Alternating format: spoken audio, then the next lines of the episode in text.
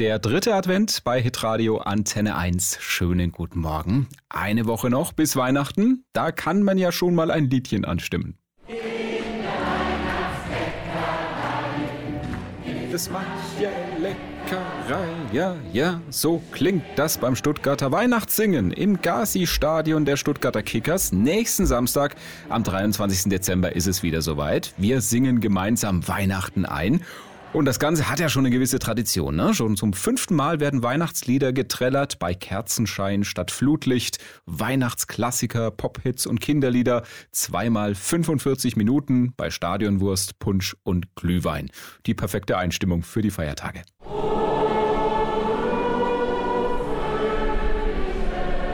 Ich fand's wunderbar, tolle Idee, einfach grandios. Super schön für Kind und Alt und Jung.